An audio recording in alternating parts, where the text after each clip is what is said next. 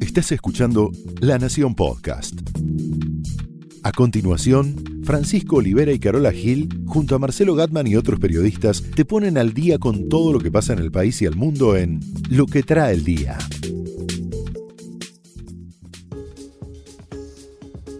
Jueves 8 de noviembre, Carola Gil, ¿cómo te va? Buen día, Pancho. Llegamos a esta etapa con la calle convulsionada, como siempre. Hay gente que se pone de mal humor, ¿viste? Yo. Bueno, hoy Por vamos- ejemplo. vas a tener la oportunidad de que se discutan estas cuestiones en la legislatura bonaerense. Yo te voy a hablar de un proyecto que tiene que ver con los piqueteros, que está incluido en la ley que se va a discutir hoy en la legislatura de tránsito, que tiene también una cuestión cara a tus intereses. Uber. Uh, Sí, yo te voy a contar esa parte. Bueno, muy calientes están los ánimos. Tenemos también la columna de nuestra compañera Silvina Ahmad, día de estrenos, y después hay una perlita de sumo que apareció el archivo ahí, bueno. Sí, te voy a contar también. toda esa historia que es apasionante. ¿Quiénes son? ¿Quién lo llevó? ¿Cómo tocaron? ¿Lo escuchaste? Sí, lo escuché, Bueno. lo vi. Lo que yo te decía de los piqueteros. En el proyecto de ley que se va a discutir hoy en la legislatura, proyecto del oficialismo, hay un tema que tiene que ver justamente con la protesta social y es que se prevé, ojo que tiene mayoría el gobierno, con lo cual es probable que salga, ¿no? Se prevé sacarle la habilitación a los ómnibus que trasladen piqueteros. No solo a los ómnibus, sino también la licencia al chofer. Hoy esto está legislado de otro modo, casi no se cumple. Hay unas multas de hasta 26 mil y pico de pesos para los colectivos, pero esto es fuerte. Son esos ómnibus mm, Esos naranjas y 9 de blancos, julio, tipo escolares. Perfecto, sí, cuando sí, sí, decís, sí. mirá qué convocatoria espontánea. Sí. Bueno, es polémico. Yo estuve hablando con la gente del movimiento Evita. Lo primero que me contestaron fue una carcajada. Dicen, pero ¿ustedes creen realmente que la gente va llevada? ¿No piensan que hay algo detrás que los impulsa a ir a la protesta? Por lo pronto no estar hacinados en su casa, gente humilde, que dice, bueno, por ahí yendo a la protesta conseguimos más que sin ir. O si no irán en tren, muchachos. ¿Saben qué demuestra esto? Me dicen en el movimiento Evita. Que el gobierno no entiende la pobreza. No saben qué es lo que pasa por la cabeza del pobre. Ojo, a nosotros, cuando estábamos en el gobierno, también nos pasó. Es difícil entender la pobreza estructural cuando uno la ve desde el poder. Dicen, estas organizaciones que por un lado también son aliadas del gobierno, porque son de alguna manera la valla de contención para que la protesta Para el clima social se mantenga. no se desborde. Acordate que viene diciembre, viene el G20, ¿no? Todo esto, nosotros veníamos hablando en los últimos días de esta especie de bolsonarización ¿no? de- de- del gobierno, es una ola regional, coincide con una resolución que sacó ayer Patricia Bullrich, el Ministerio de Seguridad, sobre justamente los barras bravas. Y tiene que ver con el transporte. Patricia Bullrich está obsesionada con los colectivos que llevan a los barras bravas. De hecho, ella pide, por ejemplo, hace tiempo que no los encapsulen. ¿Sabes lo que es eso? No, Cuando no. no- ¿Te habrá pasado que ves venir los hinchas, las barras, Sí, sí, sí, sí. como si fueran el secretario de Estado Ah, perfecto, norteamericano perfecto. corriendo el tren? Bueno, eso se llama encapsulamiento. Ella dice, eso quiere decir que prevemos que van a ser disturbios y que son violentos. Asumimos desde el Estado que son violentos. Entonces, hace tiempo que pide, no todas las provincias lo cumplen, Rodríguez Larreta sí, en esta sí, está con Patricia Bullrich. Bueno, y esto, lo, eh, lo- lo novedoso de esta resolución de hoy, de ayer en realidad, porque fue publicada ayer en el Boletín Oficial, que es la 842, es, lo más novedoso es que a los colectivos que estén inhabilitados y lleven barras, supongamos que los frena la policía, si no tiene los papeles al día, Para transportar pasajeros. sí, como- para- en general apuntan a los barras bravas. Mm. Suponete un ómnibus cargado de barra bravas, lo frenan, si no está habilitado, todos los hinchas que venían adentro son susceptibles de que se les saque la autorización para entrar a la cancha. Medida polémica. Muy.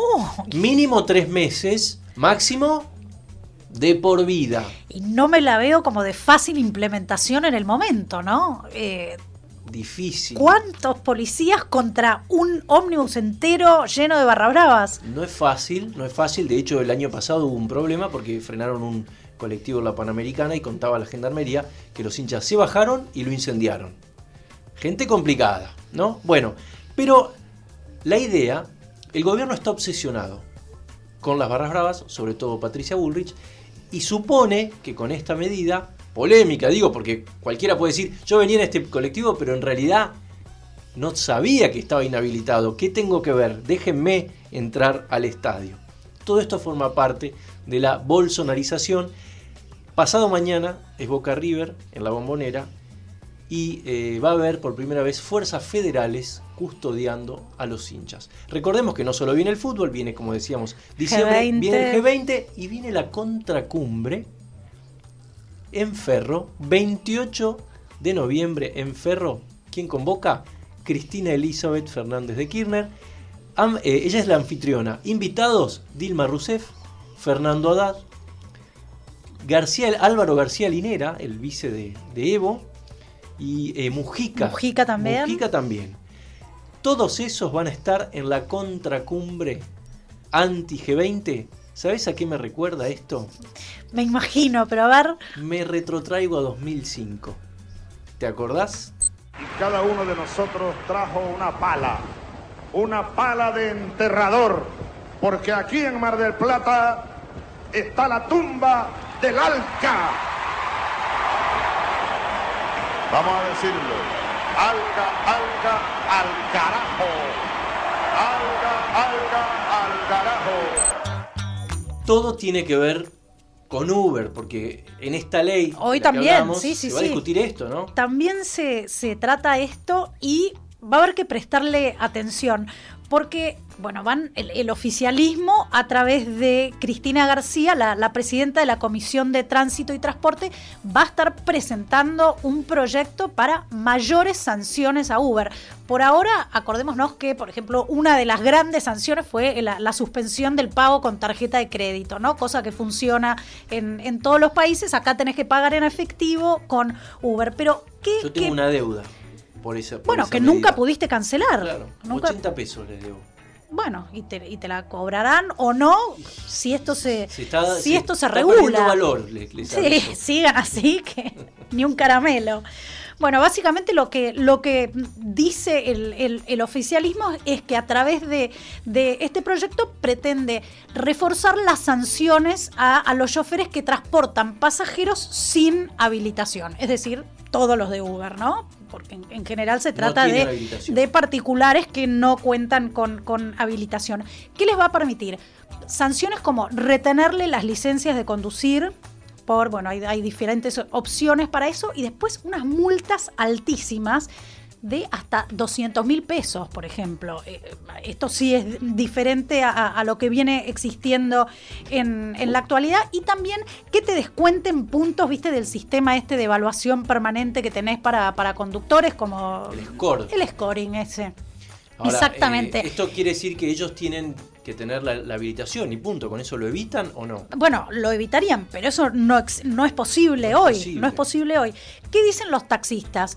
Que con la, la ley así como está planteada no es disuasorio, que sigue Uber andando, que esto no, se, no, no, no disminuyó. De hecho, no disminuyó para nada. Un millón de usuarios y mm, cin- creo que son alrededor de 50 mil choferes de, de Uber en el, en el área metropolitana. Entonces, bueno, los taxistas que dicen quieren que, que este proyecto, por supuesto, salga, van a estar ahí manifestándose ¿Querés eh, que- ¿les durante el día una- de hoy. ¿Les puedo Sí. hacer una sugerencia A a, los ver. taxistas?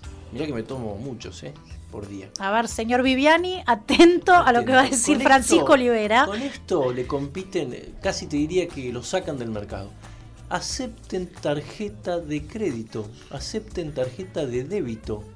Una Y varias razones- cosas más. Pancho, Bueno, ¿solo eso les vas a pedir? Una de las razones por las cuales uno siempre añora a Uber es cuando no tienen cambio, no tienen. eh, por ahí uno no tiene plata en el bolsillo en el momento, ¿no? Sí, sí, sí. Tampoco es cuestión de ser Antonini Wilson y ir repartiendo por Claro, toda con la la ciudad de Buenos valijita Aires. para ir Claro. pagando por- por el en todo el mundo, en el mundo civilizado, y a eso apuntamos, justamente uno puede pagar con cualquier medio de pago. Sí, sí.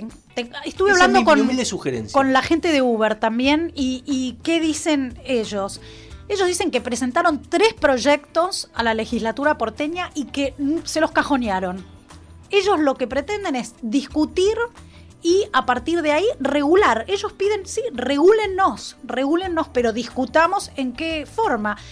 Que plantean que el caso de, de Mendoza, una ciudad en la que funciona ahora legalmente Uber, hubo voluntad política y el tema se pudo discutir y eh, darle un, un marco regulatorio para que los choferes de Uber funcionen y bueno, no sucedan las cosas que suceden en Buenos Aires hoy. Así que diría que mantengámonos alejados de la legislatura porteña sí, hoy sí. porque va a estar complicado. Casi diría que fuéramos al cine con nuestra compañera Silvina Hmack, Sí. que nos va a contar todos los estrenos. A ver, Llegó el jueves y es día de estrenos. Son muchas las películas que están eh, desde hoy en la cartelera local, pero vamos a hacer un repaso solamente por las producciones argentinas, que son muchas y vale la pena que apoyemos a, nuestro cine.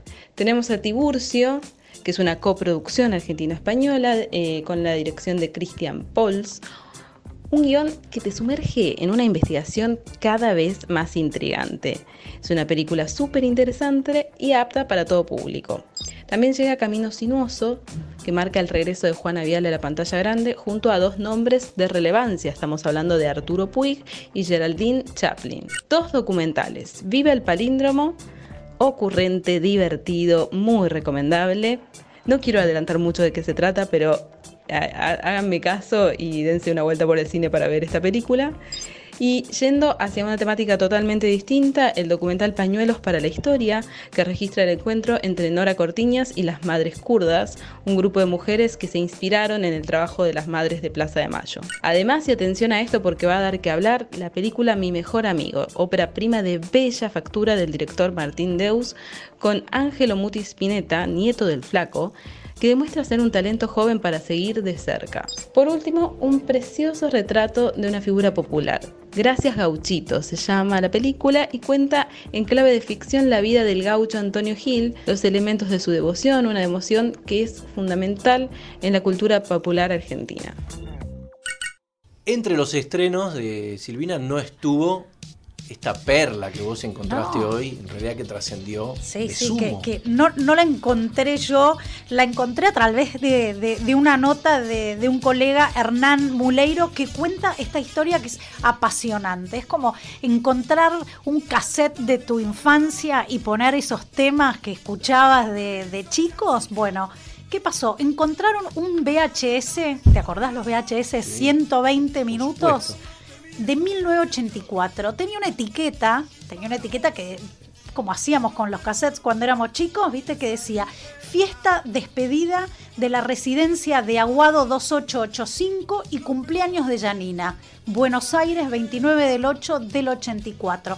Asumimos que esta residencia en Aguado era en la calle Aguado en, en Palermo Chico porque cuando ves en es- este video y lo que hay en los tres minutos finales de este video es una fiesta de gente muy paqueta, decimos. Paqueta, Ah, claro. Usemos términos así de 1984. Sí, claro. Muy empilchada, decimos también. También. ¿Y qué estaban haciendo? Estaban bailando y en el fondo de repente se puede ver a los sumo tocando, están, están tocando un tema reg test y si cuando da vuelta la cámara podés verlo a Moyo en la guitarra, por supuesto Luca Proden cantando con, con su micrófono, a Petinato tocando el saxo, a Superman Troglio en batería y a Diego Arnedo tocando el bajo. La gente baila, la gente baila y dice, ¿cómo llegaron a encontrar esto?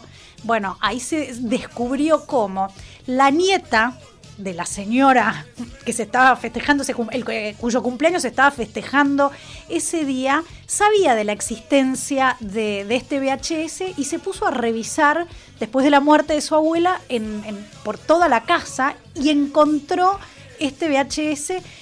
Ella en realidad lo que quería encontrar era imágenes de su abuelo, al que no había llegado a conocer, verlo y escuchar su voz, pero también sabía el cuento de, de que en esa fiesta había tocado sumo.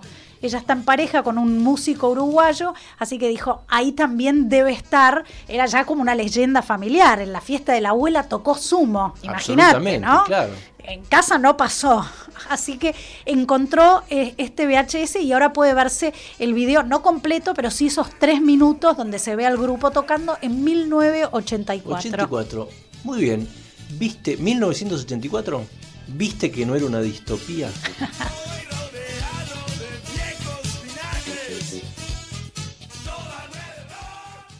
Esto fue Lo que trae el día, un podcast exclusivo de La Nación. Escucha todos los programas de La Nación Podcast en www.lanacion.com.ar. Suscríbete para no perderte ningún episodio. Estamos en Spotify, Apple Podcast, Google Podcast y en tu reproductor de podcast favorito. Seguí escuchando La Nación Podcast.